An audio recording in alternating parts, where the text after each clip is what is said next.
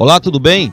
Eu sou o professor Adriano Ramalho e hoje o nosso podcast, diretamente do canal Educação, está ligado a um tema muito vinculado com a agricultura. Um tema e um termo que muitas pessoas associam à questão ambiental, mas não tem nenhuma ligação. Qual o tema do nosso podcast? Revolução Verde. Um tema que a gente associa, está ligado a um cenário de preservação, de manutenção dos habitats, mas não tem nenhuma relação. O que seria Revolução Verde?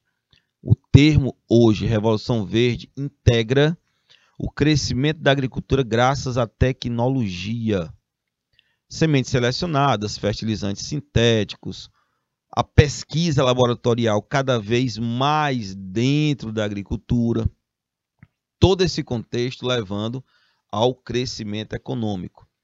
Alegou-se que a Revolução Verde seria uma saída para acabar com a fome no mundo, mas essa Revolução Verde não trouxe o esperado. Aumentou-se a produção agrícola, aumentou a geração de gêneros em vários setores da agricultura e da pecuária, mas não se observou a distribuição desse alimento.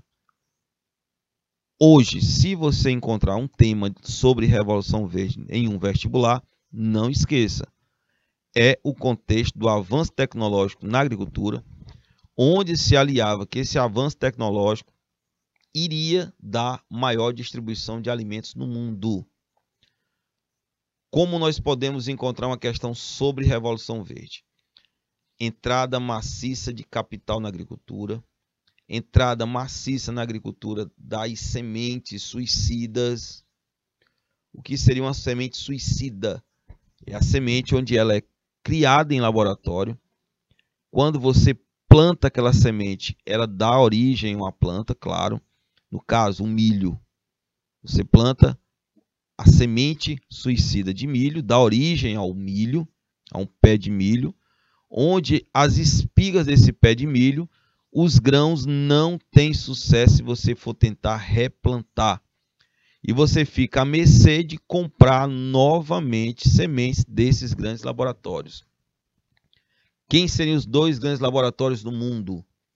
Um é alemão, denominado de Bayer, e o outro é americano, denominado de Monção. Mega laboratórios que atuam na produção de sementes selecionadas. E esse termo, sementes suicidas, é um termo que você não pode esquecer. São sementes criadas no laboratório que ela dá origem a uma planta, mas que essa planta, os frutos dela, os grãos que ela vai gerar, não servem para ser replantados. É uma tática para que essas empresas continuem vendendo a sua matéria-prima, o seu produto.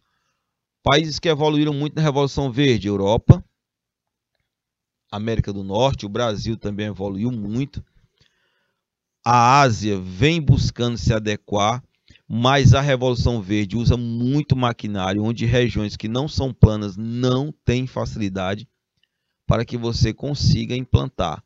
O Brasil teve muita sorte por causa das chapadas, grandes áreas planas onde a produção de soja cresceu muito.